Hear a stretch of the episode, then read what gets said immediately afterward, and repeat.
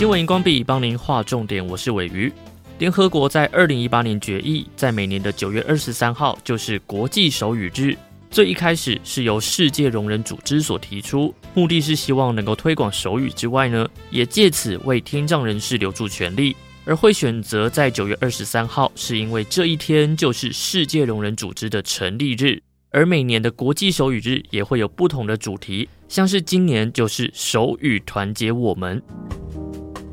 国际手语日不只是一个日历上面的标记，其实在全球都可以看见，有许多人透过行动来响应。根据香港零一在二零二一年的一篇报道当中提到，中文大学和 Google、日本财团还有关西学院大学共同开发了一款网络手语游戏，玩家需要透过手语作为主要的沟通语言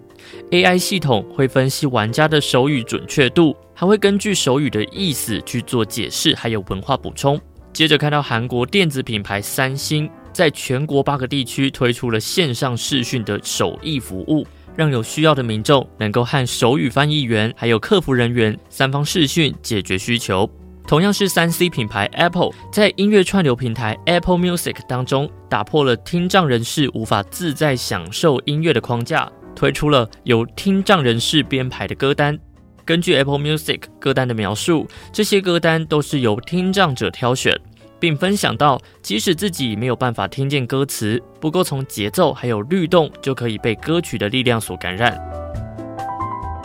最后看回台湾，台北富邦银行在二零二一年开始和台湾手语翻译协会合作。在联合新闻网的报道当中，有看到台北富邦的副总吴世勋表示，并不是要让每一位同仁都变成手语达人，而是希望他们在学习的过程当中能够同理他们的心情。而淡水古迹博物馆也和手语翻译员李正辉合作，推出了三则手语导览影片。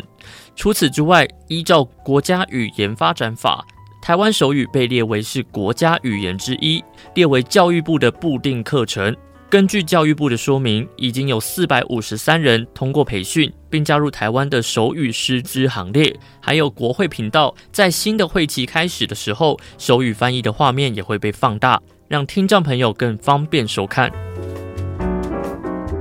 打造更友善的沟通环境，政府、企业、品牌都做了努力。最后想问问大家，还有什么地方的改善可以让聋哑朋友更友善呢？快到多用心的 FB，看看别人的答案是不是和你一样？新闻荧光笔提供您观点思考。